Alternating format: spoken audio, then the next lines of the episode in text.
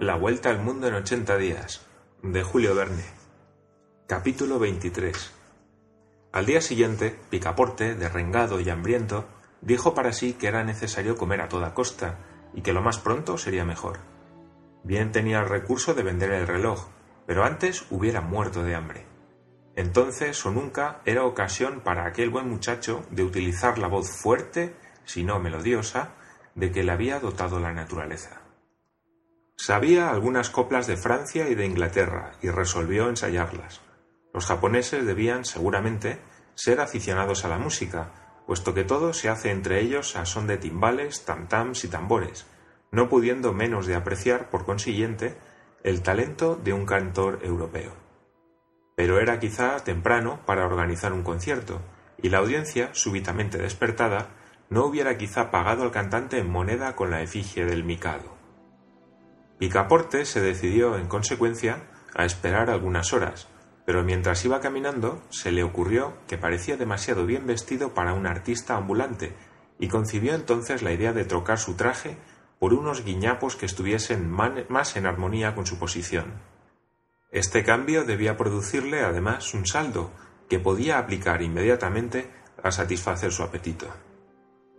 Una vez tomada esta resolución, faltaba ejecutarla, y sólo después de muchas investigaciones descubrió Picaporte a un vendedor indígena a quien expuso su petición.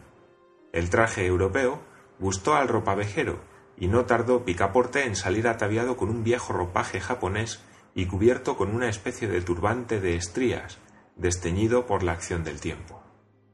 Pero en compensación sonaron en su bolsillo algunas monedas de plata.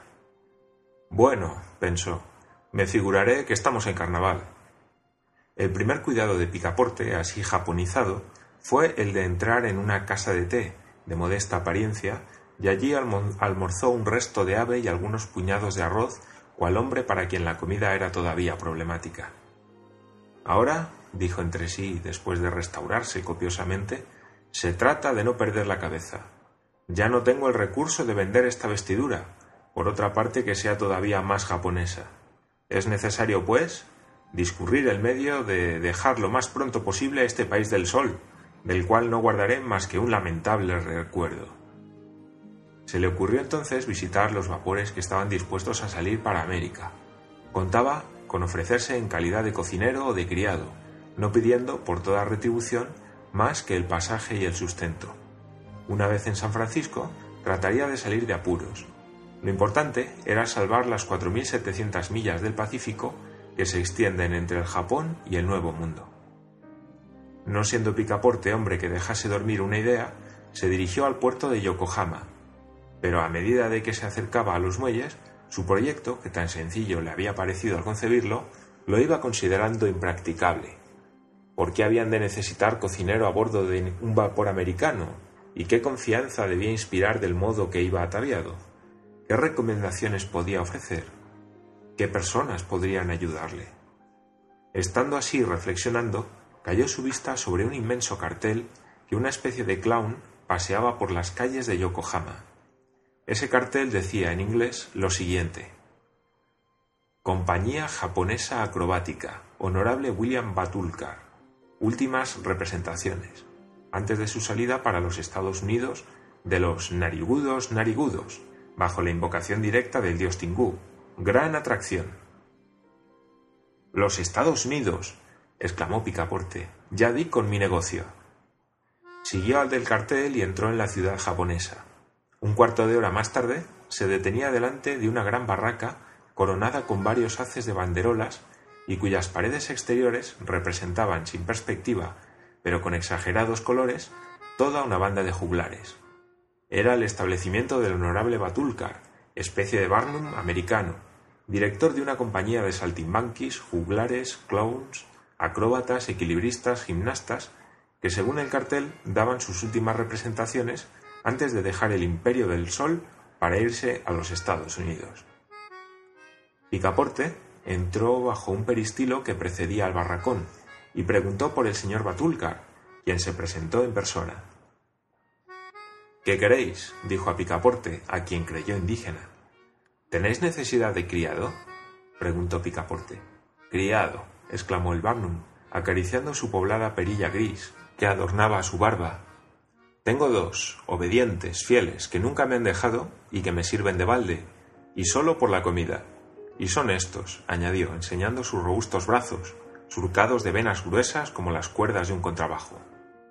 Es decir, que no puedo servir para algo? Para nada. Diantre, es que me hubiera convenido mucho marcharme con vos. Hola, dijo el honorable Batulcar. Lo mismo sois japonés que yo mico. ¿Por qué vais así vestido? Cada uno se viste como puede. Cierto. ¿Sois francés? Sí, parisiense. Entonces sabréis hacer muecas. A fe mía, respondió Picaporte, incomodado por la pregunta. Nosotros, los franceses, sabemos hacer muecas, es verdad, pero no mejor que los americanos. Es verdad. Pues bien, si no os tomo como criado, puedo tomaros como clown. Ya comprenderéis, bravo mozo. En Francia se exhiben farsantes extranjeros y en el extranjero farsantes franceses. Ah. Por lo demás, eh, ¿sois vigoroso? Sobre todo cuando acabo de comer. ¿Y sabéis cantar? Sí, respondió Picaporte, que en halagüeño le permitía estar en algunos conciertos de calle. Pero ¿sabéis cantar cabeza abajo con una peonza girando sobre la planta del pie izquierdo y un sable en equilibrio sobre la planta del pie derecho? Pardiez, respondió Picaporte, que recordaba los primeros ejercicios de su edad juvenil. Es que todo consiste en eso, dijo el honorable Batulcar. La contrata quedó terminada hic et nunc. En fin, Picaporte había encontrado una posición. Estaba contratado para hacerlo todo en la célebre compañía japonesa, lo cual, si era poco halagüeño, le permitiría estar en San Francisco antes de ocho días. La representación, con tanto aparato anunciada por el honorable Batulcar, debía comenzar a las tres de la tarde, y bien pronto resonaban a la puerta los formidables instrumentos de una orquesta japonesa. Bien se comprende que Picaporte no había podido estudiar su papel, pero debía prestar el apoyo de sus robustos hombros en el gran ejercicio del racimo humano, ejecutado por los narigudos del dios Tingú. Este gran atractivo de la representación debía cerrar la serie de ejercicios. Antes de las tres, los espectadores habían invadido el vasto barracón. Europeos e indígenas, chinos y japoneses, hombres, mujeres y niños, se apiñaban sobre las estrechas banquetas y en los palcos que daban frente al escenario. Los músicos habían entrado y la orquesta completa, gongos, tantams, castañuelas, flautas, tamboriles y bombos, estaban operando con todo furor. Fue aquella función lo que son todas las representaciones de acróbatas, pero es preciso confesar que los japoneses son los primeros equilibristas del mundo. Uno, armado con un abanico y con trocitos de papel, ejecutaba el ejercicio de las mariposas y las flores, otro trazaba con el perfumado humo de su pipa una serie de palabras azuladas que formaban en el aire un letrero de cumplido para la concurrencia. Este jugaba con bujías encendidas que apagaba sucesivamente al pasar delante de sus labios y encendía una con otra, sin interrumpir el juego. Aquel reproducía, por medio de peones giratorios, las combinaciones más inverosímiles bajo su mano, aquellas tumbantes maquinillas parecían animarlo con vida propia en sus interminables giros. Corrían sobre tubos de pipa, sobre los filos de los sables, sobre alambres, verdaderos cabellos tendidos de uno al otro lado del escenario. Daban vueltas sobre el borde de vasos de cristal, trepaban por escaleras de bambú, se dispersaban por todos los rincones, produciendo efectos armónicos de extraño carácter y combinando las diversas tonalidades. Los juglares jugueteaban con ellos y los hacían girar hasta en el aire, los despedían como volantes, con paletillas de madera y seguían girando siempre, se los metían en el bolsillo y cuando los sacaban todavía daban vueltas, hasta el momento en que la distensión de un muelle los hacía desplegar en haces de fuegos artificiales. Inútil es describir los prodigiosos ejercicios de los acróbatas y gimnastas de la compañía, los juegos de la escalera, de la percha, de la bola, de los toneles, etc., fueron ejecutados con admirable precisión pero el principal atractivo de la función era la exhibición de los narigudos, asombrosos equilibristas que Europa no conoce todavía. Estos narigudos forman una corporación particular, colocada bajo la advocación directa del dios Tingú. Vestidos cual héroes de la Edad Media, llevaban un espléndido par de alas en sus espaldas, pero lo que especialmente los distinguía era una nariz larga con que llegaban adornado el rostro y sobre todo el uso que de ella hacían. Esas narices no eran otra cosa que unos bambúes de 5, 6 y aún 10 pies de longitud, rectos unos, encorvados otros, lisos estos, verrugosos aquellos. Sobre estos apéndices, fijados con solidez, se verificaban los ejercicios de equilibrio. Una docena de los sectarios del dios Tingú se echaron de espaldas y sus compañeros se pusieron a jugar sobre sus narices enhiestas cual para rayos, saltando, volteando de una a otra y ejecutando suertes inverosímiles. Para terminar, se había anunciado especialmente al público la pirámide humana, en la cual unos 50 narigudos debían figurar la carroza Jagemaut. Pero en vez de formar esta pirámide tomando los hombros como punto de apoyo, los artistas del honorable Baltúcar debían sustentarse narices con narices.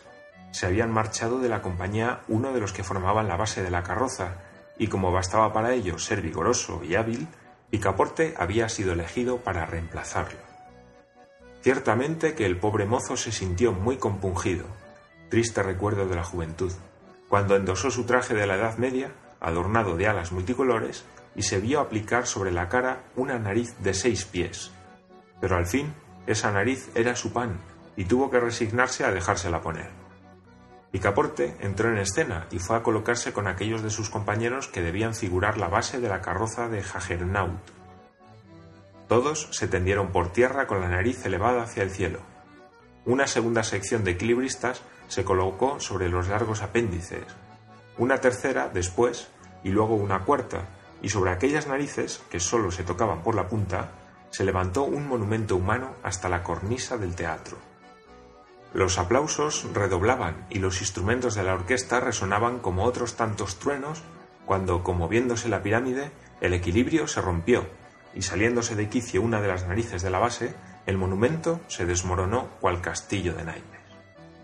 Tuvo de esto la culpa Picaporte, quien, abandonando su puesto, saltando del escenario sin el auxilio de las alas y trepando por la galería de la derecha, caía a los pies de un espectador, exclamando Amo mío, amo mío.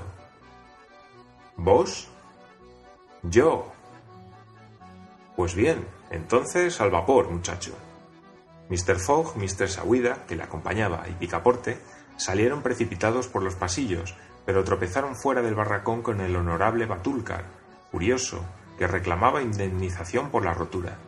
Phileas Fogg apaciguó su furor echándole un puñado de billetes de banco, y a las seis y media, en el momento en que iba a partir Mr. Fogg y Mr. Sawida, ponían el pie en el vapor americano, seguidos de Picaporte, con las alas a la espalda y llevando en el rostro la nariz de seis pies que todavía no había podido quitarse.